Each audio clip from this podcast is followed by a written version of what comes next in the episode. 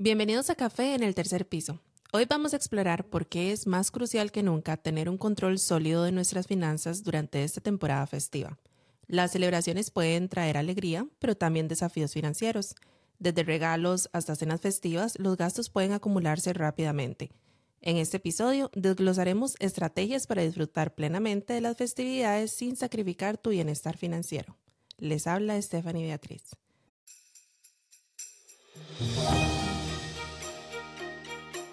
Bienvenidos a Café en el tercer piso. Es un espacio que decidimos crear donde somos dos amigas en nuestros treintas, con diferentes raíces e historias. No somos de la farándula ni influencers de ningún tipo. Vamos a intercambiar ideas, comentarios y anécdotas.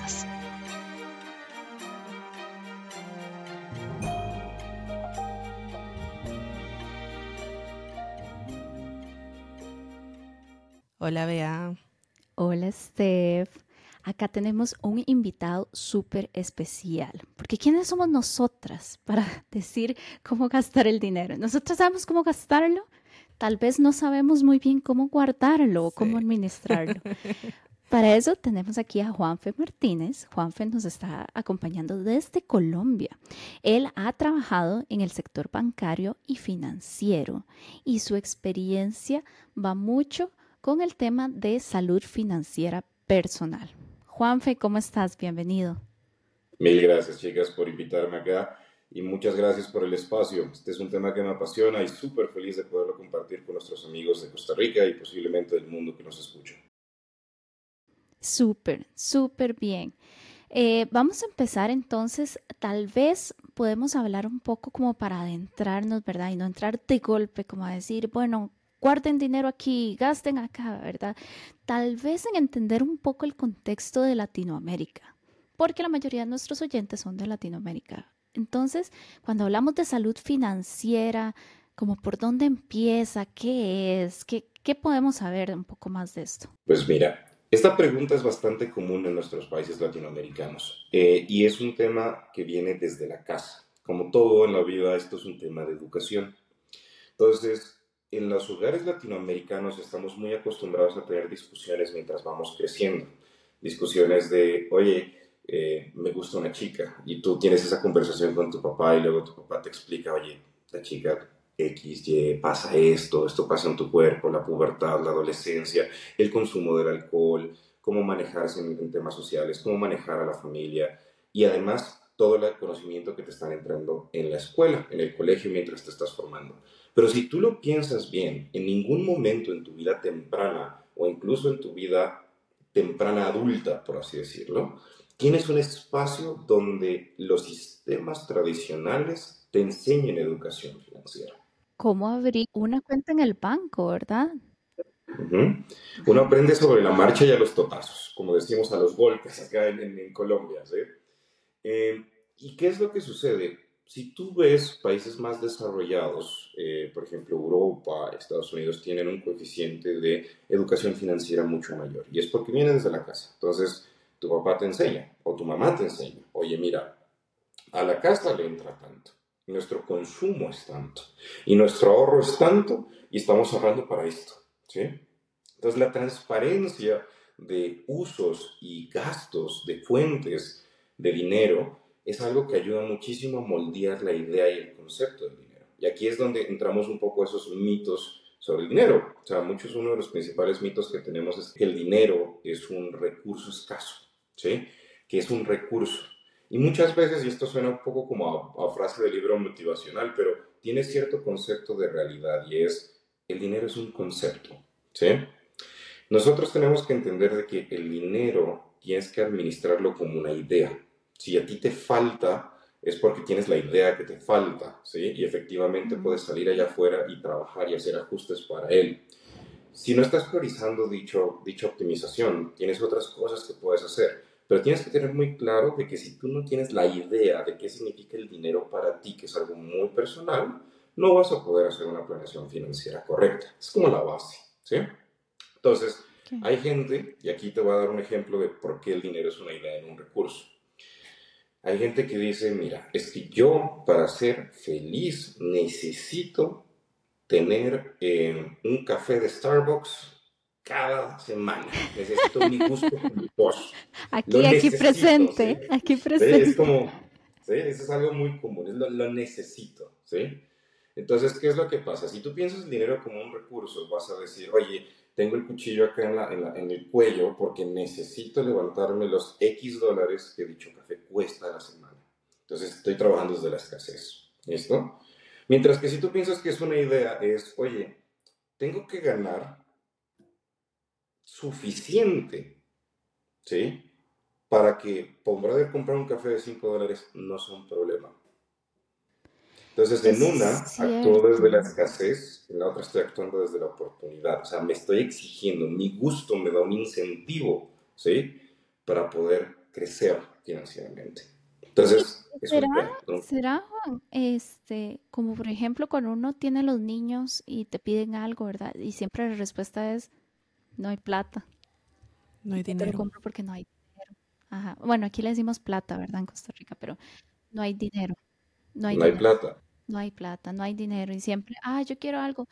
Pero para no decirle que no es, no hay dinero. Y entonces va como, no hay dinero. Ah, no, no se puede porque no hay dinero. Nunca hay dinero. Y, y mira que, por ejemplo, si tú le dijeras a un americano, a un muchacho americano, le dices, te dice, no sé, quiero un Nintendo, por ejemplo. Y, me pasó, porque yo estuve, estudié en Estados Unidos durante mi infancia también, eh, y luego volví a Colombia. Y era increíble porque un amigo mío decía, ah, quiero un, un camión, una, una, una, una, camioneta 4x4 con platón, un pickup truck. Y yo como, pues, hermanos, somos muchachos, yo tengo 16, 17, estás en 11, te falta 12 estoy como en 11, décimo, 12, no sé, porque me pusieron como en 8 mil materias con esta gente y digo, tranquilo, la próxima semana coloco la cuota inicial. Y yo, ¿pero por qué? O sea, si tú no tienes plata. Y me dijo, no, no, no tengo plata ahora, pero vi en YouTube, ¿sí? Que eh, puedo agarrar madera y construir decks de madera. Y ya tres profesores del high school me han contratado para construir decks de madera y tengo el down payment de mi, de mi truck, de mi used truck. Y es como, puchas, ¿sí? O sea, cuando tú te das cuenta de esto, el tema de no hay plata capó mentalmente a la persona, mientras que el americano estaba diciendo, hmm, no tengo plata en este momento, ¿qué sé, qué sé hacer yo? Oh. Eso es súper, súper cierto, porque este, de hecho, hasta la misma, digamos, en, en la televisión, hay sistemas de tarjetas de débito para niños que es, ¿usted quiere dinero? Ok. Entonces usted vaya y tiene que sacar, por sacar la basura, te voy a dar, yo como padre te voy a dar un dólar y te lo deposito en tu tarjeta. Por este, lavar los platos, te voy a dar dos dólares y te deposito en tu tarjeta. Entonces les enseñan desde pequeños de que si usted quiere algo, usted lo puede tener, pero you have to work, tienes que trabajar para poder ahorrar y tener eso y poder comprártelo. Entonces, desde pequeños se les está incentivando eso, los famosos, em, las ventas de limonada, eh, las niñas de Scout con los cookies. Exacto. Conseguir como sea, invéntate como un sistema de negocio para poder financiarte lo que quieres comprar. Cuando tú vas a Latinoamérica a hablar de proyección financiera y luego decimos, oye, ¿cómo estás? Y estoy quebrado, endeudado, debo hasta el apellido, si me van a quitar hasta la sonrisa, pues uno dice, ok, ¿por qué? ¿No?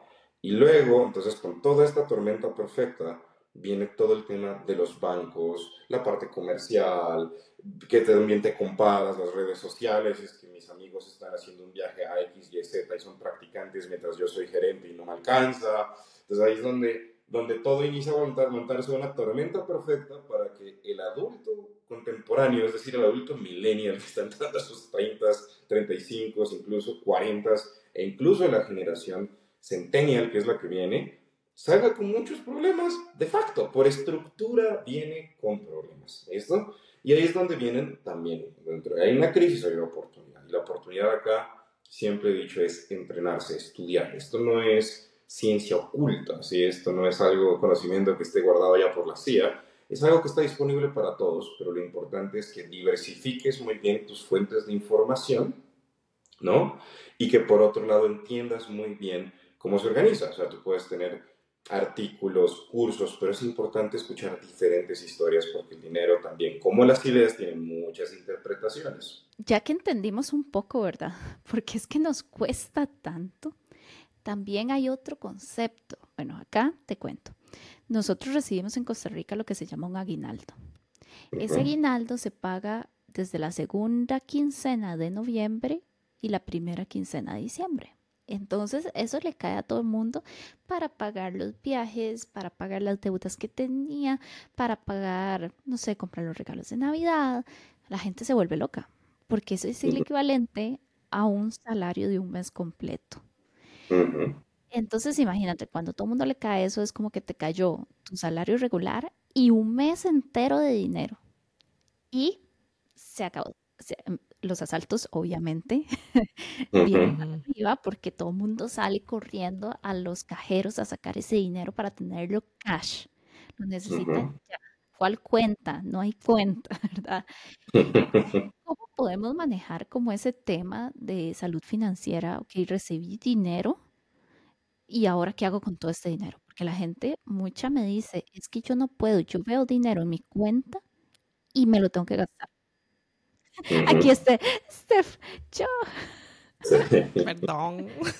Buenísimo. Mira, entonces aquí, aquí voy a dar un paso atrás y, ya voy al tema del, del, aguinaldo. Cuando tú inicias un proceso de planeación financiera, mucha gente y mucha literatura te dice, tienes que iniciar por tu presupuesto, tienes que hacer un presupuesto. Mucha gente que no es financiera dice presupuesto, ¿y eso qué es? ¿Cómo se come? Y muchas veces cuando uno hace un presupuesto, o sea, yo te voy a decir, la gran mayoría de ejercicios financieros falla porque no entendemos las connotaciones del presupuesto. ¿Sí? Entonces, si tú ves un libro y dices presupuesto, ingresos, cuánto gano, costos, cuánto gasto, listo, lo que te queda es ahorro, perfecto, siguiente mes. En la práctica, debido a todos estos temas que hablamos en la sección pasada, todavía no está como arraigado, todavía no lo tienes interiorizado. Entonces, una buena planeación financiera para poder responder la pregunta del aguinaldo inicia en qué estoy optimizando, qué estoy haciendo, cuál es mi planeación personal y cómo mis finanzas, cómo mi concepto financiero se alinea con el, el avance personal que quiero realizar. Entonces, te voy a dar varios ejemplos de cómo se ve eso. ¿Listo? Las personas tienen diferentes niveles como de auto-awareness, como de self-awareness, como que, de que saben lo que quieren o no. El primer nivel es, y súper fácil, es, yo sé que no quiero. Que no quiero. Yo que no quiero. Yo no quiero pasar necesidades, no quiero estar endeudado, no quiero estar que, que me esté llamando el banco todo el tiempo de, págueme, ¿por qué no me ha pagado? Yo no quiero eso. Entonces mucha gente te dice cuando le preguntas, ¿tú qué quieres? Te van a decir, no sé, pero sé que no quiero. ¿Listo? Y aquí es donde el proceso se pone complejo porque iniciar desde sé lo que no quiero no es suficiente porque tú no puedes planear un barco para evitar estrellarse con algo, ¿sí? Tú tienes que darle una ruta. El universo es muy grande, ¿sí? Entonces iniciamos por ahí. Luego viene un siguiente nivel que es, hmm, interesante, ya sé que no quiero y adicionalmente sé cómo me siento. O sea, tengo un olfato de qué es lo que quiero, ¿sí? Entonces el olfato puede ser tranquilidad, ¿no? Puedo, me siento como cuando me sobra un poco de dinero y puedo darme un gusto o darle un gusto a alguien. Siento que, por ejemplo, hay una emergencia de mi familia, de mi núcleo familiar o de mis allegados y tengo dinero para poderlos ayudar y me siento bien por eso. Entonces hay una sensación, por lo menos ya no sé, o sea, ya sé qué es lo que no quiero, ya sé cómo me siento cuando consigo lo que quiero. ¿Listo? Y hay un tercer nivel de self-awareness financiero que es, mira, yo quiero tener este tipo de cosas, sentirme así, codearme con este tipo de personas, estar en estos sitios, trabajar en estas cosas. El tipo de vacaciones. El tipo de vacaciones, el tipo de estudios, el tipo de hasta cuál iPad me voy a comprar. O sea, este específico. Cuando tienes el nivel de self-awareness ya tiene un número detrás, que es con el que más sólido se puede trabajar un, tema financiero. Y muchas veces esas, esas prioridades van cambiando en el tiempo. Yo usualmente hago una planeación financiera de dos, tres años de largo plazo y luego voy ajustando en la marcha. ¿Pero por qué? Porque cuando tú estás joven, no sé, 23, 24 años, acabas de salir de la universidad, tu prioridad es vivir, quieres vivir, experimentar, ¿sí? quieres salir, tomarte una buena cerveza, comer algo rico, eh, experimentar cómo es, por ejemplo. la vida de redes sociales. Sí, exacto, es una, es una vida de, de, de, Instagramer, ¿sí? Por ejemplo, si tú estás saliendo con alguien, quieres darle una excelente cena y sentir cómo es invitar, hacer una invitación excelente, un getaway de weekend, eh, tal vez tu primer carro, que es una, una, inversión compleja cuando estás en esa parte de la vida, pero luego lo hablaremos, ¿no? Entonces va por ahí. Entonces, tú estás viviendo. Pero cuando ya inicias en tus 30, 30 y picos, inician los hijos, inician todos los procesos, las prioridades cambian, porque ya no es, ya no necesitas vivir tanto, ya experimentaste en esa etapa y por eso es súper importante quemar etapas en la vida, sino que ya tienes que iniciar a pensar en un techo, una sostenibilidad, una casa, una estabilidad. Si algo me pasa a mí, ¿qué les va a pasar a mis hijos? Que eso es una pregunta que sale después. O sea, usualmente los padres primerizos o que están como todavía con su hijo pequeño, todavía están como disfrutando a su hijo, pero ya después la vida misma, la misma biología, va a decirles la idea y es, ¿y si te pasa algo a ti, qué pasa? ¿Sí? Entonces ahí es donde tú pasas desde el punto de construcción de riqueza a luego una etapa en la vida que se llama seguridad y protección. Y luego, ya mucho más adelante en la vida, es donde los millennials vamos a tener la crisis financiera más increíble del planeta, y aquí, oigan mis palabras, es en el retiro. ¿Sí? Es cuando ah, estemos de 60 años, 70 años, muchos no habrán tenido hijos, otros sí, y vamos a estar como y ahora está, está colapsada, sí, es, No quiero pensarlo mucho, todos lo sabemos, pero nadie quiere pensar mucho en eso. Exacto. Y es, un problema del futuro. Es un problema del futuro. ¿Y es por qué? Porque todos estamos quemando nuestra etapa de vivir la vida en el aquí y ahora, ¿sí? Pero va a venir un proceso de vuelo financiero y mental donde, hombre, ya no tenemos 20, ¿sí? Y es un proceso interesante y humano. Y les va a pasar a todos. O sea, ahorita nos está pasando a nosotros, que estamos contemporáneos, les pasará luego a los centenios cuando lleguen. Una vez que tú entendiste todas esas variables, tú dices, oye, yo estoy jugando este juego. ¿Listo? Entonces mi juego es, quiero tener un apartamento antes de los 35, propio, pagado, full. ¿Listo? Entonces tienes una meta clara, ¿sabes? Hoy, para allá, ¿sí? O quiero viajar a este sitio, pero también tener un ahorro en cash por si acaso algo pasa. Perfecto, full, vamos para allá. ¿Qué quiero? Vivir con este estilo de vida acá y dejar esto para ahorro un poquito más castigado por estos meses que me está sucediendo algo y quiero estar tranquilo. Perfecto. O sea, toda respuesta es válida, pero tiene que estar sustentada con un proceso como el que hablamos. O sea, ¿qué estás buscando? ¿Qué etapa en la vida estás? ¿Y cuáles son tus necesidades? Bueno, a mí me pasó, eso sí te tengo que contar, yo pasé todas esas etapas como en un año, me tocó pasarlas todas, porque yo estudié y empecé a trabajar y después decidí estudiar otra carrera.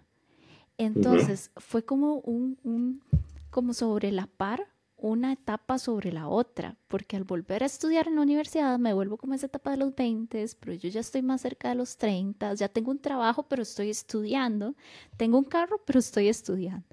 Entonces, en un momento de la vida hice eso que dice Juan, yo tenía una tarjeta y tenía todo, pero tenía tan poquito dinero que tenía que realmente pensar en la semana cuánto voy a gastar en el bus, cuánto puedo gastar aquí, cuánto puedo gastar. Y si me paso, o sea, un dólar de algo, tengo que sacar ese dólar de otro lado como para ir a hacer. Me quedé hasta sin dinero para montarme en un bus. Tuve que pedirle dinero a alguien en el bus para poder regresar a mi casa. Y yo dije, o sea, ya ahí, para mí siempre me quedó eso como el punto más bajo. Dije, estas finanzas yo no las puedo llevar así de por vida porque es agobiante, es súper agobiante ver algo y uno decir, o sea, o incluso pensar, si se me rompen los zapatos por la lluvia, ¿qué hago? No me alcanza para comprarme otros zapatos y yo, y estos son los únicos del trabajo. Si el tacón se me rompe, ¿qué hago? No puedo. Y era tan agobiante para mí vivir esos meses en que estaba haciendo esa transición porque tuve que bajar mi jornada laboral a casi que cuatro horas menos de trabajo al día y con eso me mantenía el carro, la universidad, bla, bla, bla. Obviamente dejé de utilizar el carro y andaba en bus. Pero entonces dije, no, aquí hay que hacer algo. Entonces paso como a la segunda etapa que, que dice Juan. Entonces dije, no, lo que voy a hacer es, no voy a estudiar de día, voy a pasarme, voy a estudiar de noche para poder trabajar más horas en el día. Entonces cambio, ¿verdad? Hablo con mi jefe y le digo, no, no, no me sirve este horario, ocupo al que me des al menos unas dos horas más y hacer mínimo seis horas por día. Entonces ya paso a hacer seis horas por día, cambio todos mis horarios para la noche. Ahí ya me acuerdo porque yo llegué un día que no había almorzado y pasé por una repostería y dije, me voy a comprar esto porque me alcanza. y después, obviamente, cuando ya pasan como unos dos años y me cambio ya un puesto ingenieril propiamente, ya a tiempo completo, etcétera, etcétera, ya cambia todo por completo. Entonces fue un periodo como yo siento súper corto porque fue así sobre el apado pero pasé todas esas etapas. Y, justamente esas etapas tienen una característica importante. O sea, esas etapas van cambiando en, en, usos, que es en lo que se va el dinero, ¿no? Entonces, en un principio es subsistencia básica, transporte, vestido, comida. Luego tú hablas ya de producción de patrimonio, ¿no? Entonces tienes el carro y los gustos, ¿no? Entonces ya inician a aparecer nuevos factores. Y por último, más adelante viene, oye, no, el real estate. O sea, mi casa, mis casas, mis lotes, mis inversiones y así como que va creciendo. Entonces, eso va cambiando y va acomodando esos sabores. Ahora, tomemos esa historia como punto de inicio. Cuando tú vas a hablar de, finanzas, viene el famoso término ingreso, que es lo que entra al bolsillo. Es la, la manera más fácil de racionalizar esto es todo dinero que me fluye al bolsillo. Si me entra al bolsillo es un ingreso. Y el ingreso es una función que depende del tipo de eh, labor o trabajo que yo hago. Voy a mencionar algo que mencionaba Kiyosaki en su libro El cuadrante del flujo del dinero de los 80. Va otra vez, esto está inventado desde hace mucho tiempo. Cuando tú inicias a trabajar, tú eres un empleado. Es decir, tú cambias 8 horas por ingreso. No horas, no ingreso. No trabajas, no hay plata. Entonces, tú como empleado tienes unas palancas que optimizan dicho ingreso. Por ejemplo, la palanca que aplicaste, Trix, ahí fue literalmente, oye, si tú me pagas por horas, incremento mis horas, por lo tanto me pagas más. ¿sí?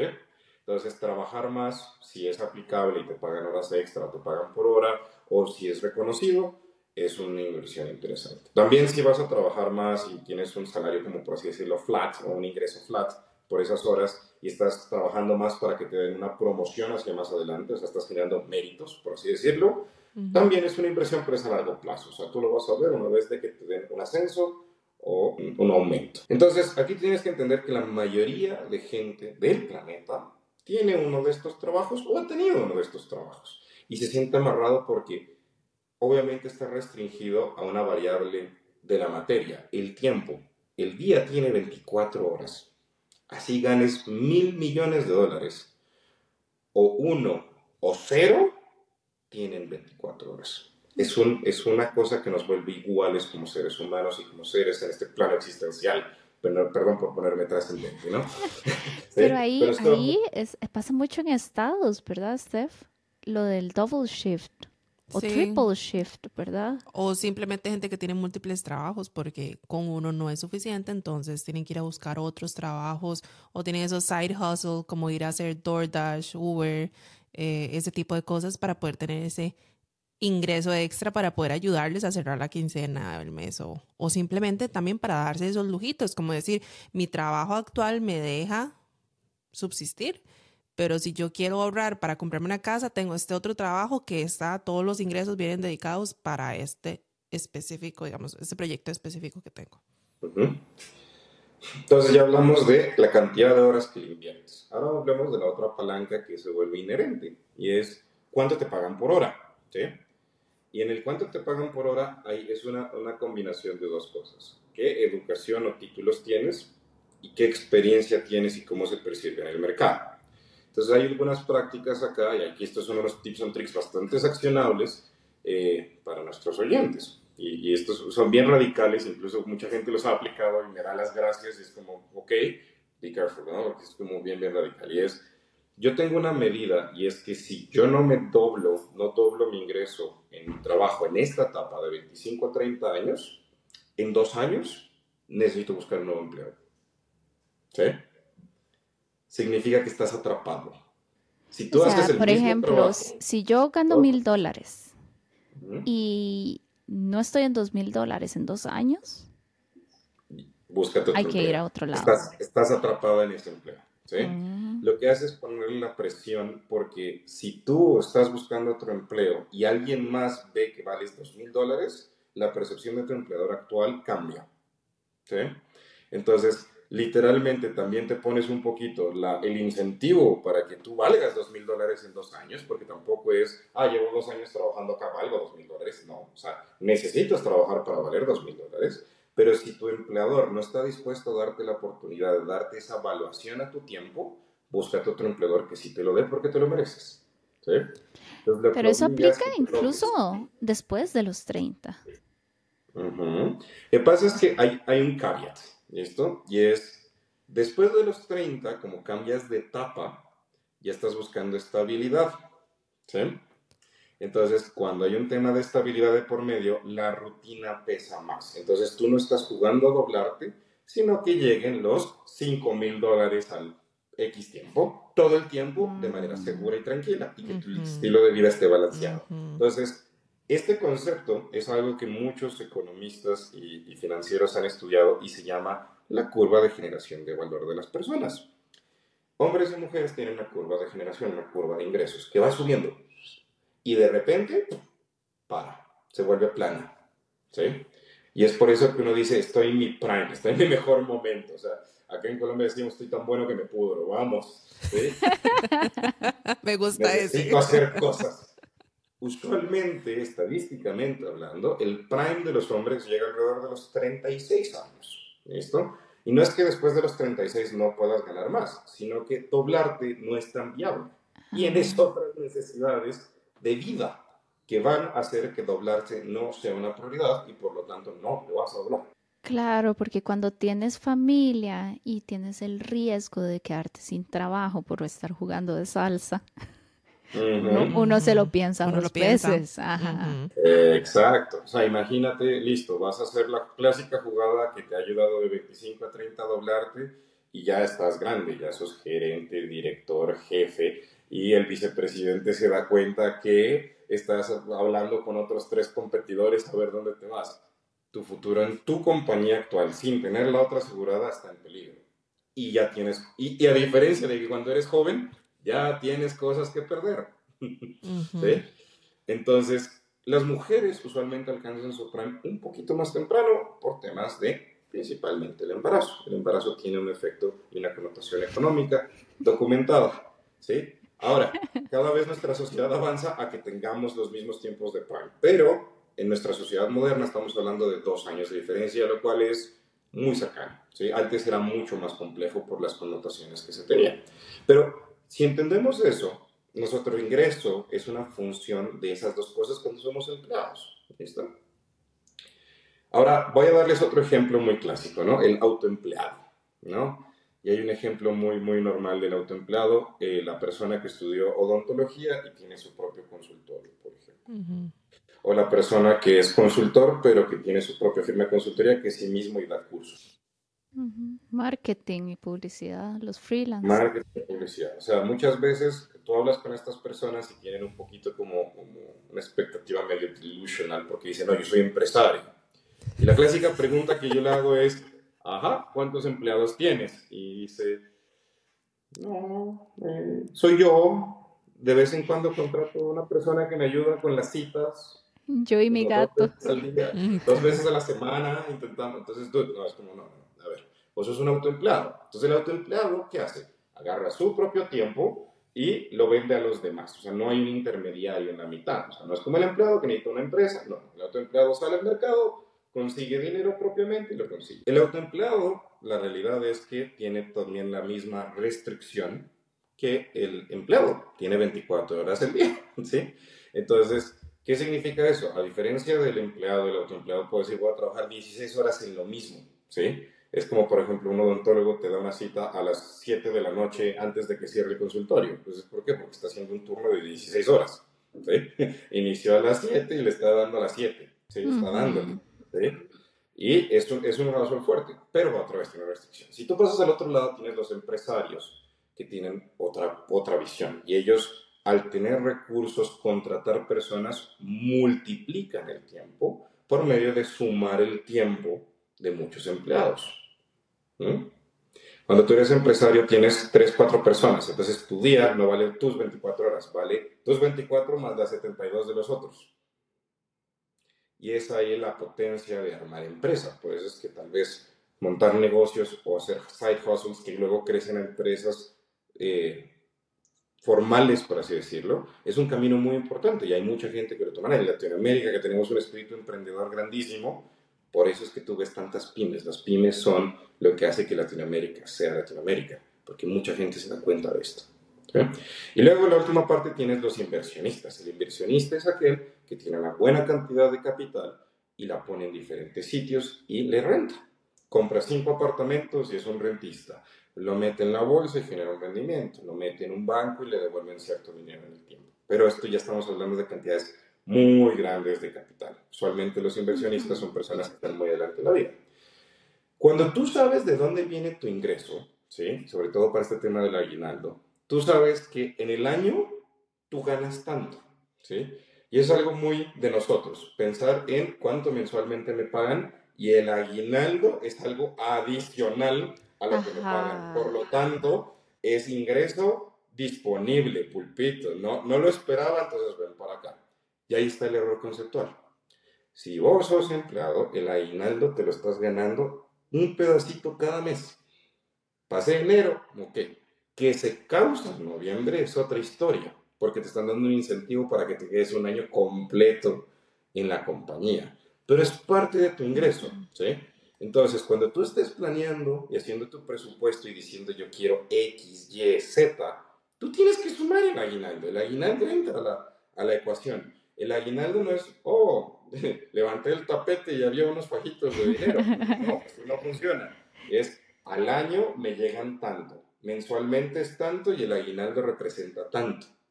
¿Qué voy a hacer con todo el dinero anualmente que hago? cuánto va anualmente a ahorro, cuánto va anualmente a pagar mis deudas, cuánto va anualmente y cuánto me queda para mis gustos, mis regalos, mis cosas, ¿sí? Mm. Entonces, ¿por qué? Es fruto de las mismas 8, 12 o 16 horas que trabajaste, ¿sí? Está en tu ingreso mensual, solo que se causa en diciembre. Claro, porque cuando uno le hacen un contrato, realmente te están diciendo vas a ganar tanto anual. O sea, las mismas empresas, cuando te presentan en papel, te dicen anualmente vas a ganar tanto. Y después uno lo hace chiquitito, uno dice, ok, pero, y mucha gente no sabe cuánto se supone que tienen que ganar mensualmente. O sea, eso pasa mucho cuando te dicen, bueno, hice el contrato y cuánto va a ganar. Bueno, no sé, me quitan cargas sociales, me quitan. Voy a ver cuánto me llega la primera quincena, a ver cuánto quedó porque ni siquiera lo manejas y si le preguntas, ¿y anualmente cuánto gana usted? Es como, anualmente, no sé, lo que gano por 12. Pero no, todo esto es como, lo hacemos como chiquitito porque no podemos manejar esa cantidad anual y sin embargo es cierto, tú preguntas a alguien en Estados Unidos, no te responden como tu salario mensual nunca. No, es que es, es, anual. Ajá. sí, es el famoso tema de I need to make 100,000 yearly. Tengo que hacer 100 mil dólares al año. ¿Y es por qué? Porque con 100 mil dólares estoy muy por encima de la media de individual income de Estados Unidos. And they know that, te lo saben, ¿sí?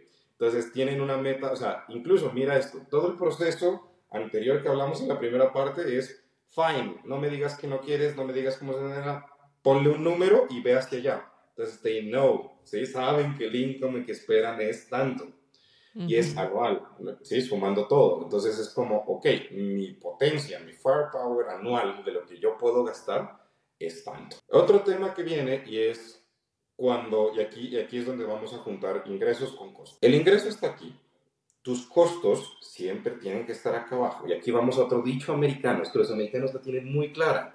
You need to live below your means. Es gástate lo que tienes, ¿sí? Incluso hay muchas cosas muy interesantes ahí que te dicen cuánto ganas y te puedo decir cuánto carro puedes comprar. ¿sí? Y es una fórmula que te dice, si ganas tanto, el interés es tanto, por lo tanto el préstamo es tanto, por lo tanto el capital es tanto, por lo tanto te alcanza este carro. ¿Carro más fino? No. ¿Carro más barato? Sí. ¿Sí? Tienes que vivir siempre por debajo de tus medios. Entonces, aquí hay otra regla personal que yo he aplicado en mi vida que me ayuda muchísimo a alcanzar un buen, una buena independencia financiera con todos estos años. Y es, yo vivo con el 50% de mi sueldo, con mi ingreso. ¿Sí? 50%. Yo no paso de ahí. Tengo todas mis necesidades básicas tienen que estar en ese 50%. Tengo un 10% adicional que son gustos, ¿sí? Que incluso si son gustos grandes, no sé, o sea, más allá del, del ponquecito o, del café, si quiero una bicicleta, por ejemplo, agarro esos gustos, me reprimo de esos gustos y los ahorro. Y tengo mi ahorro de gustos, ¿sí? Si quiero algo más grande, eso es mi ahorro de gustos. Y todo lo demás es ahorro. Y el ahorro lo divido entre alto riesgo y bajo riesgo. ¿Listo? Bajo riesgo, en la cuenta de ahorros, en un CDT, algo muy tranquilo. Alto riesgo, voy a comprarme un terreno en la mitad de la nada y es a largo plazo, me costó, no sé, 3 mil dólares y luego en 5 años lo vendo en 50 mil. Eso es de riesgo, ¿sí? Es cosas que yo no veo, pero sé que tengo y están enterradas ahí. Entonces, ¿qué es lo que sucede? Los problemas financieros vienen cuando tus necesidades básicas son más altas que tus medios. Y ahí es donde Trix decía, oye, si se me rompe el zapato, ¿qué hago? Claro. ¿Sí? ¿No? Y, y, mira que ese es un problema que uno dice, pues un zapato, te la boto así. Y si te enfermas y tienes que ir a la clínica y pagar algo, ¿cómo lo pagas? No y lo ahí es hacen. donde la gente sufre por dinero. Y eso es lo más triste. Yo he visto gente sufrir por dinero y es muy duro porque es algo básico, ¿sí?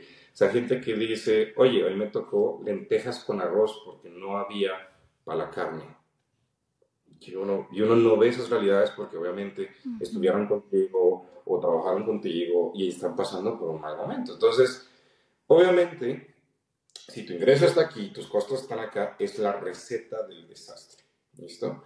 Y luego tengan cuidado, porque si tus ingresos están aquí, tus costos están aquí, hay gente que saca la tarjeta de crédito o un crédito y dice, ay no, ahora mis ingresos están acá, entonces mis gastos pueden estar aquí.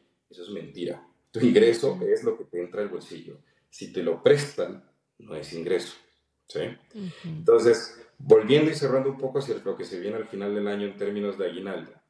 El aguinaldo es como si fuera parte de la paga, ¿sí? Evalúenlo como si fuera una entrada no recurrente, pero sí un one-timer en el año, por así decirlo, eh, y repártanlo entre sus necesidades y prioricen, ¿sí? Es entendible que este ha sido un año, 2023 ha sido un año duro a nivel mundial, complejo en muchos aspectos, y es entendible que queramos darnos un gusto, pero la verdad y sobre todo la mayor lógica es que el mayor gusto no tiene precio y es compartir con tu familia.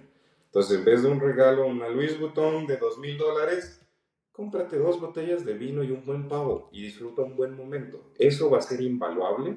Y por otro lado, ve y paga tus créditos. ¿sí? Va a ser también invaluable de que en tu familia no te tengan que salvar o tú estés preocupado en enero, febrero, marzo y abril porque no pagaste tus últimas cinco cuotas porque no utilizaste el aguinaldo para lo que era. ¿sí?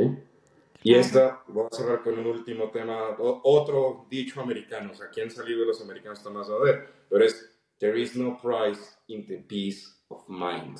No hay precio para la paz mental. ¿sí? Ujú. Entonces, es lo que yo les diría sobre el tema del aguinaldo, véanlo como una oportunidad de poder tener paz en el 2024, antes de pensar en dos semanas de pasarla muy bien. de quemar todo esto. No, yo, yo tengo, de hecho, yo nunca había sacado tarjetas de crédito y me daba miedo porque la gente te habla historias de terror con tarjetas de créditos y a mí me daba pánico, a mí me daba pánico. Yo no sabía, no quería ni saber cómo funcionaban las tarjetas. Conozco a mi actual esposo y él me dice como, ¿cómo? O sea, ¿cómo vas a tener 30 años y no tener una tarjeta? Y yo, Satanás. No, no me lo pensiones, es el pisicas. Y entonces él me dice como, no, no sé, por, por, favor, o sea, pongámonos serios.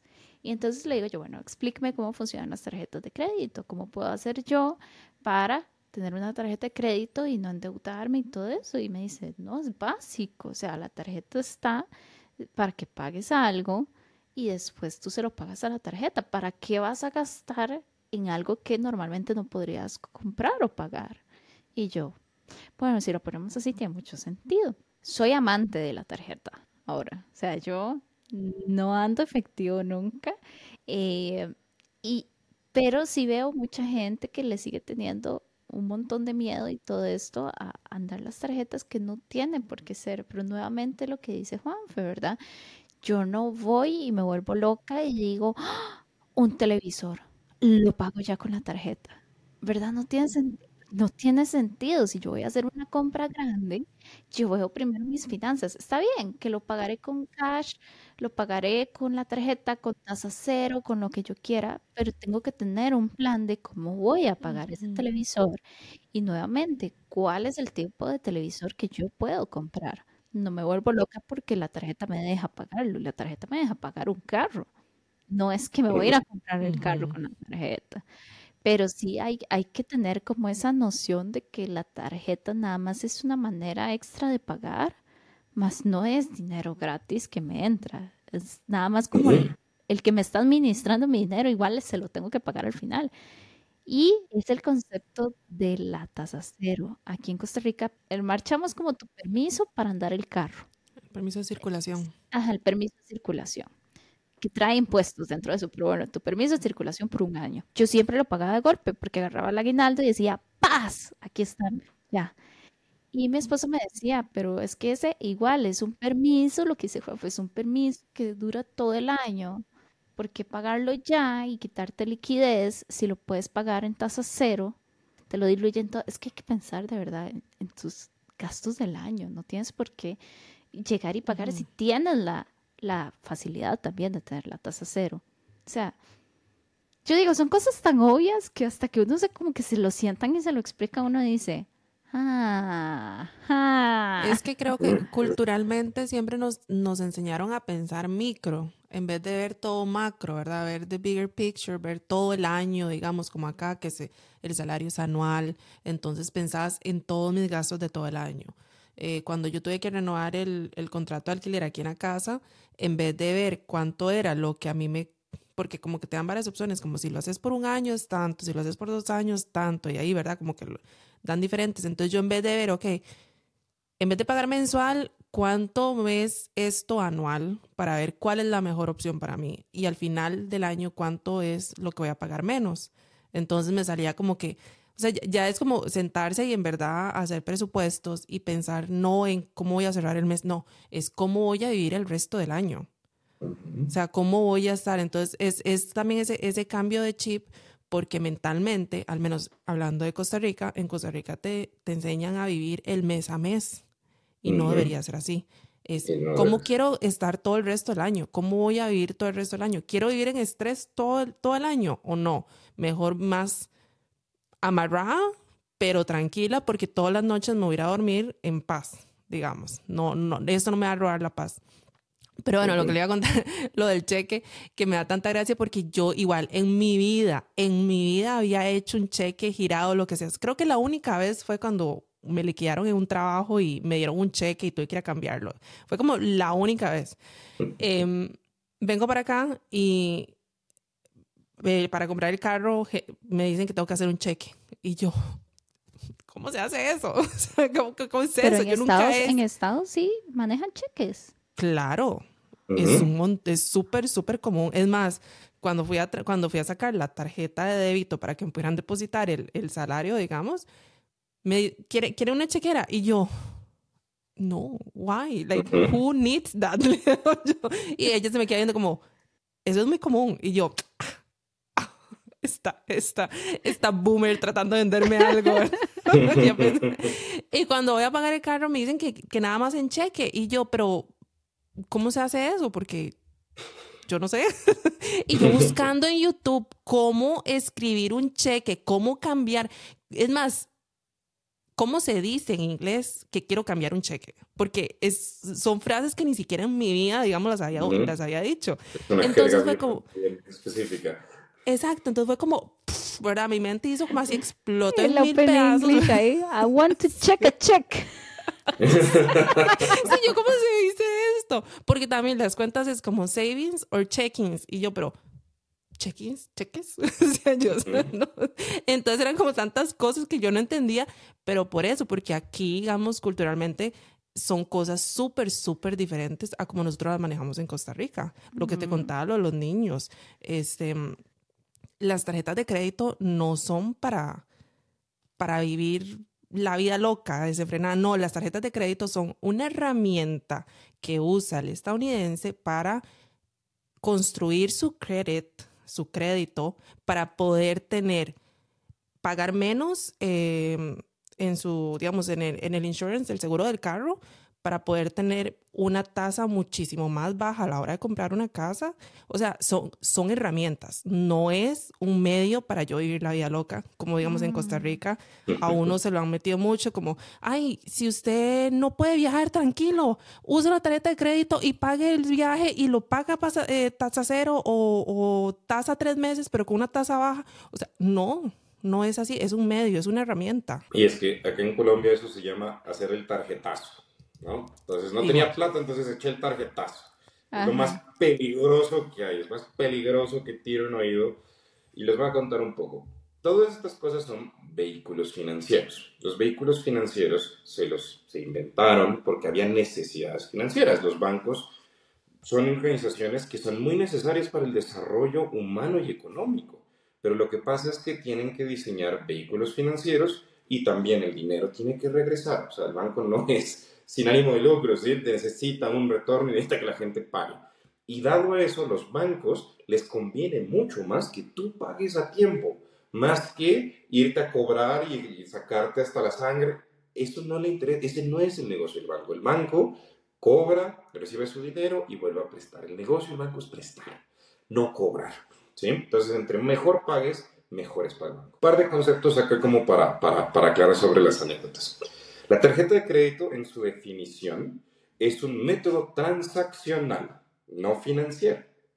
Es un método donde tú puedes pagar. ¿Por qué? Porque tú cuando vas a pagar algo en Internet, por ejemplo, pones tus números y el banco respalda la transacción. El banco le está diciendo al comercio, tenga la plata de su producto o servicio y yo me encargo de que el cristiano atrás pague. ¿sí? Entonces, si tú lo ves, es un método transaccional. En Costa Rica, con ese tema de la, de la cuota cero, está súper bien. Pero en otros países, como por ejemplo Colombia, las tarjetas de crédito tienen las tasas de interés más altas del mercado. Tú estás hablando de 16 a 18% efectivo anual. ¿sí? Tú no puedes financiar nada con una tarjeta de crédito en Colombia y la persona que lo haga está en serios problemas. Bueno, acá, acá las tarjetas tienen un interés, pero mira, yo ni siquiera, ni siquiera lo manejo porque yo no, llego a ese punto. No, son esos, no son esos montos. No, no, son tan altos. Es, que yo ni siquiera llego a eso de que me metan. Las tarjetas de crédito son ultra peligrosas. ¿sí? Luego tienes unos vehículos que son fijos, que es cuando tú dices al banco, présteme dos mil dólares y se los pago en módicas cuotas de 500 dólares eh, por los siguientes cuatro o cinco meses. ¿Listo? Y le pago el interés cada mes, entonces pago 510 dólares cada mes. Estos vehículos sirven para gastos grandes. Entonces, por ejemplo, con el marchand que me mencionabas, que es, o sea, tu esposo tiene razón en que no hay que pagarlo de un solo taco que lo podrías partir. En Colombia, por ejemplo, no se podría hacer. En Colombia yo te diría, puedes financiarlo, saca un crédito a tasa fija, con una tasa mucho menor, y solo pagas el crédito, pero nunca con tarjetazo, porque otra vez nuestra tasa de interés es extremadamente alta. Y luego, el tema de, del crédito hipotecario o el, tema del carro, todo esto, para activos grandes, créditos grandes y créditos largos. Cuando tú tienes un crédito que supera 5 años, que vas a estar pagando 5 años, la pregunta que te tienes que hacer es cuántas veces voy a pagar el activo y qué va a pasar con ese activo. Entonces te voy a dar un ejemplo. Cuando tú compras un carro, dependiendo del país, por ejemplo en Colombia, tú compras un carro en 20 mil dólares y lo pagas durante 5 años. Terminas pagando el carro en 32 mil dólares al final del año 5. Pero tú vas a vender ese carro y vale 15 mil. Entonces, ¿qué hiciste? Tú tienes un carro, te costó 32 mil, destruiste 17 mil dólares en valor y tienes 15 mil en patrimonio. Joder, ahí sí estás, estás mal. En las casas es diferente porque la casa se valoriza si te va muy bien. Entonces uno dice, en el largo plazo, en el juego infinito, me está yendo bien, estoy construyendo wealth. ¿Sí? Pero entonces, esta lógica de cuando voy a sacar un vehículo financiero, ¿cuántas veces lo voy a pagar? Te ayuda a entender si es un crédito caro o barato, porque muchas veces te dicen, no, el 20%, 15%, 30%. Ok, what does it mean? Estás pagando casi media por tener una casa ahorita, en este instante. That's the compromise. En los créditos y en las cosas que no, no necesitas pero quieres, o que tal vez necesitas y debes, tienes que pensar muy bien el momento. Timing is key. Y aquí es algo que nosotros los millennials no aprendimos y es el poder del delay gratification. Si te esperas seis meses más para poder ahorrar, ¿cuánto representa eso en intereses en 15 años? Y es como, no, pero yo quiero mi casa ya. Y es como, a veces me toca decirle a la gente, te entiendo y es normal y es natural, es tu casa, es tu sueño. Pero, my friend, puedes estarte cagando tu vida. Cuando la gente supera esa frustración, va otra vez a lo que hablábamos al principio. El dinero es una idea. Y es, ¿estás frustrado? Sí. Ok, te voy a dar esta serie de herramientas para que incrementes tu ingreso. ¿Estás frustrado? Sí. Te voy a dar con esa motivación algunas herramientas para que bajes tus costos. ¿Estás frustrado? Sí. Ve a estudiar y prepárate para conseguir un mejor cargo. ¿Estás frustrado? Sí. Piensa que es lo mejor que puedes hacer para que en cinco años estés exactamente donde quieras estar. Entonces, no es la necesidad, es la oportunidad. Y si tienes eso en la cabeza, la mentalidad con la que sales a la calle a pensar sobre el dinero es totalmente. Y creo que también hay que tener un, y, y a veces nos, nos, cuesta mucho, pero también como tener un poquito de humildad y ver de que nos equivocamos, cometimos errores y está bien, es parte del aprendizaje, estamos, ¿verdad? Es parte del viaje y todo, pero entonces una vez que vemos y reconocemos, es, ah, ok, me siento y voy a empezar a hacer recorte de gastos innecesarios. A mí me pasó que hace poco me di cuenta que estaba pagando un dineral en suscripciones de Netflix, Hulu, eh, Peacock, todo el sinfín de cosas y también pago cable. Entonces digo, o sea, ¿por qué estoy gastando en este montón y tal vez estaba gastando una suscripción por solamente un show? Yo dije, ok, no, esto no lo vale. ¿Cuáles son las que en verdad vemos donde hay más contenido, donde sí la utilizamos y que yo diga, ok, bueno, está Netflix. Si Netflix el contenido es más amplio para nosotros, lo vemos más, entonces voy a dejar de pagar esta otra porque esta otra definitivamente no, o sea, no, no lo vale. Pero entonces sentarse y hacer ese tipo, ¿verdad? De, de, de analizar qué es lo que tengo y ver y empezar a recortar y decir, ok, esto no, porque también nos cerramos con la idea de tratar de vivir o dar una imagen de que tenemos cierto poder adquisitivo. Y caras vemos, tarjeta de crédito no sabemos, ¿verdad? Cómo, cómo están hasta acá. Y, este, y gente, que eso pasa mucho en Costa Rica, que yo sé y conozco gente que en Instagram postean viajes, esto y lo otro, pero viven el mes a mes hasta aquí porque apenas les pagan salario, ¡pum! Todo va para pagar la tarjeta de crédito. Entonces, o sea. ¿cuál, cuál, cuál es el propósito? ¿Cuál es la idea? ¿Por qué vamos a vivir así cuando podemos usted simplemente decir, de, este mes no pude, no pude salir a tomarme el cafecito de Starbucks, no pude tomarme la foto del tomando el café en Starbucks, no importa, pero puedo dormir tranquila. Y es que ahí, ahí va el tema. Por ejemplo, mira, ese tema de vivir a mes a mes es una realidad que es un poco más aterradora que tener problemas financieros. O sea, que decir no me alcanza. Cuando tú dices no me alcanza, por lo menos ya tienes un proceso de humildad y dices, hombre, tengo que cuidar el bolsillo, ¿no? O sea, la cosa es diferente. Cuando tú vives mes a mes, eh, mes a mes, estás en un peligro constante en que se te acabe la suerte. El día que ojalá nunca llegue, pero que pierdas tu trabajo en un recorte y vivías mes a mes el mes 2, después de que tu tía está sin trabajo, va a ser el mes más terrible de tu vida, porque no sabes qué hacer. No puedes desendeudarte rápido, no puedes salir a vender tus cosas, no puedes pagar. No, estás apalancado. ¿Y qué estás? En una carrera contra el tiempo. ¿Cuánto tiempo tienes antes de que las deudas exploten y se inicien a cobrar y se lleven más de lo que, de lo que deberían? ¿Qué es lo que sucedió con estas personas? La conexión neuronal no es que no existía, sino que se hizo al revés. Y es, si yo estoy acá, mis gastos tienen que ser aquí. ¿Sí? Esa conexión es peligrosísima. Entonces, ¿qué pasa con estas personas? Como nunca nadie les enseñó esto, es, gano 100, gasto 100. Gano 1000, gasto 1000. Gano 3000, gasto 3 mil. Gano cero, gasto 5 mil porque estoy clavado con los intereses. Las personas que saben de estos temas tienen una lógica de gano 100, gasto 50. ¿Quieres gastar 100? Gana 200. ¿Y qué significa? Que por cada vez, es totalmente, es una idea, no un recurso. Cada vez, cada mes que tú trabajas y ahorras 100, te estás ganando un mes más de paz mental en caso de que esos 200 no lleguen. Concepto súper poderoso. Bueno, Juanfe, es hora de pasar al quiz para nuestros oyentes, entonces las preguntas vienen así como que, ¿cuál de estas este, oraciones es como que la que más te relacionas? Y ahí de lo que hemos hablado un poco, ¿verdad? Eh, el dinero es como un concepto muy confuso, no mentira, el dinero es como una herramienta que me ayuda, no el dinero, o sea, yo gano dinero y me lo gasto. Estefa, vos como, ¿cuál pregunta te ha llamado más la atención? a mí fue este lo del el ahorro de emergencias. Cuando está así como cuando estaba en Costa Rica, yo no, o sea, nunca fui buena para ahorrar. Entonces, el ahorro de emergencias en caso de cualquier situación era mi familia. cuando, cuando ocupaba ayuda, yo, ay, présteme plata porque es que pasó esto con el carro o lo que sea.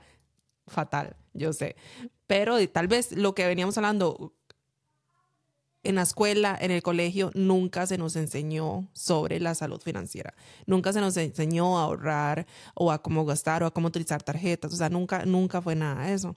Ahora que estoy acá y que, ¿verdad? En Estados Unidos, lo que hemos hablado, sí, es súper, súper fuerte todo, ¿verdad? La salud financiera. Este, a los chiquillos desde el colegio se les enseña y se les habla de esas cosas. Y en los hogares, ¿verdad? Entonces yo dije, o sea, vine aquí, no está mi familia, no me pueden ayudar, entonces eh, tengo que tener un ahorro, porque también los gastos aquí no son como los gastos en, Costa Rica. Lo que les conté la vez pasada, se me, tuve que cambiarle las llantas a mi carro y no fueron 800 dólares o 600 dólares que normalmente me hubieran costado en Costa Rica. No, fueron 1200, 1300 dólares. Y eso, o sea, eso, eso golpea bastante el bolsillo independientemente de cuánto gane usted, ¿verdad? Entonces, se me presentó ese problema y yo dije, bueno, no importa, tengo un ahorro, no era para esto, pero no importa, este ahorrito es para las emergencias, usémoslo. Pasó. Ahora que vengo llegando a Costa Rica, ahora que llegamos en julio, bueno, en agosto, este, llevo el carro a hacerle el cambio del aceite y yo iba con mentalidad que nada más iba a costar 80 dólares porque era el cambio del aceite y ya nada más. Y me dicen, no, hay que cambiarle los discos de los frenos de las cuatro llantas. Y yo, ¿yo qué? ¿Qué? Yo pero si me gasté mi plata en Costa Rica. Yo pero me gasté la plata en Costa Rica, ¿qué pasó? y me, o sea, y si fueron 1.800 dólares. Y yo, esto yo no lo tenía presupuestado y, o sea, gracias a Dios, ahí tenía colchoncito que lo tenía para otras cosas y lo pude pagar, pero nuevamente, o sea, si yo no hubiera tenido eso, me hubiera tocado hacer un tarjetazo y ahorita tendría que estar viendo a ver cómo hago, porque para mí eso es algo serio, digamos, eh, cambiarle los discos de frenos del carro no es algo que yo puedo dejarlo para de aquí a un año, ¿verdad? No, eso tengo que hacerlo ah, ya. claro. Entonces fue como, si yo no hubiera tenido esto, ¿qué sería de mí en este momento? Estaría viendo a ver ¿Cómo hago para pagar tarjetas para que los intereses no me, ¿verdad? No me hagan aquí y, salir de esto lo más pronto posible? Por eso esa pregunta de el ahorro, ¿verdad? De, emergencias es, o sea, súper fundamental y que uno no suele hacerlo. Mm, totalmente. Mira que aquí hay una cosa que me, que me llamó mucho la atención y es el tema de la pregunta final y es qué fuentes de información utilizas para conseguir conocimiento financiero, ¿no? Entonces yo les doy algunas como, como, como tips and tricks. En Colombia, o sea, si, vas, si estás pelado mínimo, piensas que el, que el dinero sale del ATM, inicia con eh, un tema que, es, que está en todos los, los eh, bancos, usualmente, todos los países tienen un tipo de legislación de educación financiera. El banco está obligado a enseñarte a ti antes de venderte cosas. Y usualmente hay bancos con muy buenos cursos, muy básicos, para, como diríamos, para dummies, para que inicies a entender un poquito tu esquema financiero. Una vez de que tengas ahí, obviamente el banco siempre tendrá un interés de venderte cosas. Y obviamente algunos cursos están diseñados como, ya que aprendiste a utilizar una tarjeta de crédito, ¿por qué no solicitas una? Ahí para, ahí para, párale. Inicia a pensar también en videos de YouTube, en artículos, eh, en todo lo que tú quieras construir. Si ya estás muy avanzado, hay muchos cursos de finanzas para no financieros en muchísimas escuelas alrededor del planeta. Si tú buscas Finance for, Non-Finance Managers es uno de los cursos más comunes en todas las escuelas y en todas las universidades que puedas encontrar. Y son muy buenos cursos. Ahora, en, Estados Unidos hay cursos, pues, para los que nos están escuchando allá, que son Home Ed, Home Education, donde les enseñan cómo manejar un hogar, por ejemplo. ¿sí? Y lo más importante es, si vamos a ser, si ya somos o vamos a ser papás, todavía no estoy en ese, en ese tren, pero muchos de mis amigos sí, pues tienen una obligación más grande porque tienen que aprender y enseñar, rompamos el círculo, ¿sí? Sí. Entonces hay van muchas cosas importantes que, que, tenemos que hacer para que todas estas historias de terror pues van a seguir sucediendo porque obviamente no podemos cubrir el 100% de la población, pero al mismo tiempo vamos a poder multiplicar las historias positivas. Oye, yo quería mi casa y no me alcanzaba y el banco me ayudó. Muchas, qué lindo. Tienes una casa, tienes un techo, tienes dónde. Oye, tenía una emergencia médica y porque sabía cómo funcionaba un seguro, compré un seguro y pude utilizarlo para cubrirme. Mucha gente tiene seguros y no sabe qué coberturas tiene, por ejemplo. Oye, em, vi una oportunidad de entrar en un negocio y tenía mis ahorros para algo que me generara estabilidad en el futuro. Y sí, es riesgoso y todo, pero lo pensé, pude hacer un análisis concienzudo, aquí está la plata y entré y ahora soy dueño del 20% de un restaurante que le va muy bien. ¿sí? Cosas de ese estilo es lo que nosotros queremos propiciar con estos espacios. Y la única manera de lograrlo es cuando diversificas tus fuentes de información. ¿sí? Eh, aquí, y aquí vamos a pasar de los americanos a los vikingos, y es como las velas, la brillantez de mente se puede pasar entre hombres. y me gustó eso como para el cierre. que yo eh, eh, me siento iluminada. ya voy yo a decirle a la bebé, mira, hoy hay 20 pañales. ¿Qué vas a hacer para ganarte el 21? bueno, ahora que, hablamos de eso de, de verdad, de educar, para nosotros los que tenemos hijos, ¿verdad? Y cómo educar y, y romper con esas cadenas, ¿verdad? Que hemos venido arrastrando generacionales. En el caso, digamos, mi hijo a veces me dice, mami, eh, quiero esto, cómpremelo. Y yo le digo, no, no se puede. ¿Por qué? Porque esta quincena ya no se puede. Esta no es la quincena de gastar y hacer desenfreno y lo que eras, ¿verdad? Me dice, no, pero es que usted sí tiene dinero, usted tiene la tarjeta. Entonces yo lo agarré y le dije, yo, que sí, la tarjeta yo la paso, pero si la tarjeta no tiene plata adentro, no pasa, ¿verdad?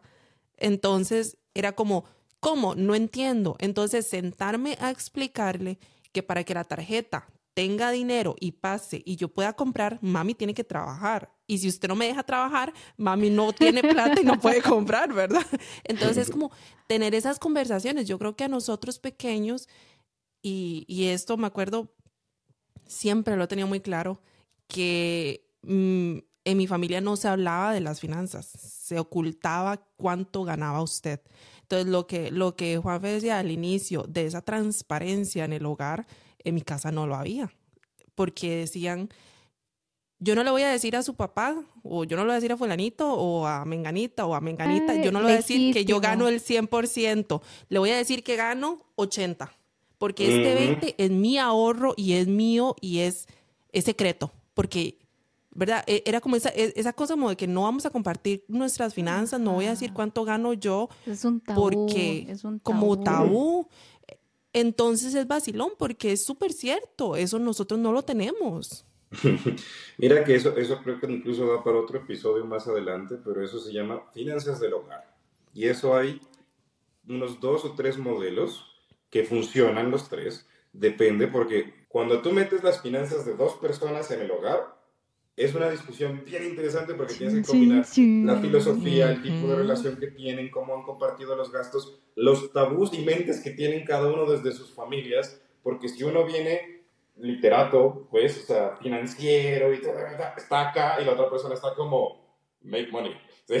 Entonces, hay que, hay que hacer un proceso de igualarlos y luego contarles cómo funciona un proceso y por qué la transparencia, sobre todo en este tipo de cosas, es súper importante, porque ya no eres tú y no soy yo, somos los dos, somos el hogar. es el hogar. Pero siempre, siempre pasa, pero Juanfe, ese, este suena a que se cae en el 2024. Y bueno, ¿y qué les dio en el, en el quiz? ¿Qué les salió de los resultados? A mí me salió que podría intentar automatizar un poco mis finanzas. Dice que cuando viene como al manejo del dinero y todo esto, ¿verdad? Nuestros hábitos y acciones, este, realmente hacen de poquito a poquito un, muchito en el tiempo, eh, pero por dicha existe la automatización, ¿verdad? Que nos ayuda como a ver mejor, de mejor manera, cómo depositamos nuestras, este, ese dinerito, ¿verdad? Que vamos a ahorrar o cómo vamos a pagar ciertos gastos. Entonces, que esto como que me ayudaría. Eh, a mí me salió que establece una fecha de dinero regular. Que hacer que, digamos, como que el cuidado del dinero sea parte de esa rutina ya sea reservando un poco de tiempo semanal o mensualmente, como para ir viendo cómo va y cómo va uno progresando con ese tema, digamos, de las metas del dinero y todo. Este, y si no, también usar ese, ese tiempo para aprender más sobre finanzas, leyendo sobre temas eh, o escuchando podcasts financieros. ¿Y a vos, Juan? ¿Qué te salió? A mí me salió que soy un savvy investor.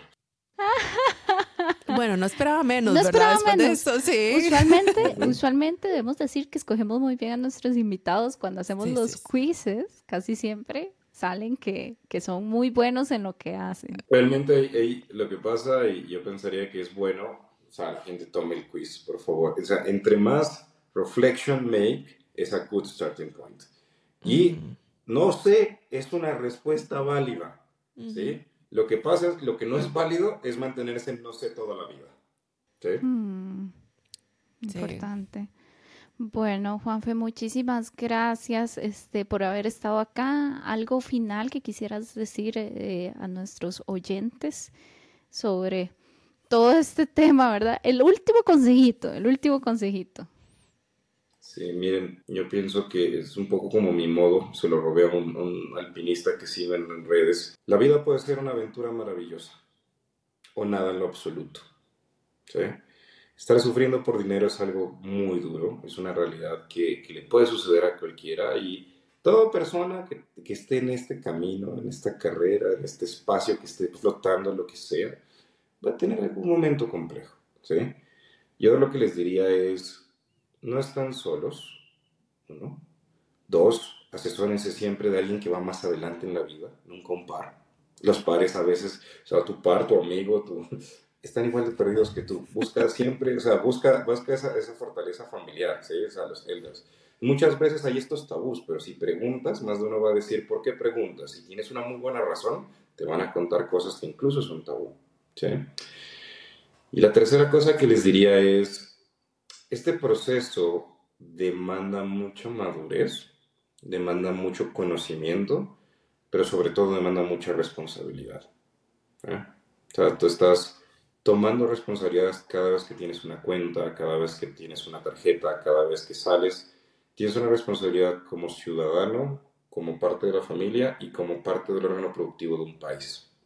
Entonces, intentemos buscar nuestro máximo potencial sin ahogarnos en el camino. Y eso yo pienso que es algo importante.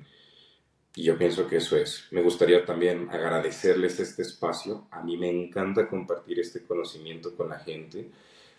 Hay varias historias de personas que han escuchado este tipo de espacios que me han invitado en, otros podcasts y en otros, eh, eh, de otros países y me dicen después, personas allegadas a mí, oye, yo cambié mi vida por uno o dos pedazos de consejo que escuché. ¿Sí?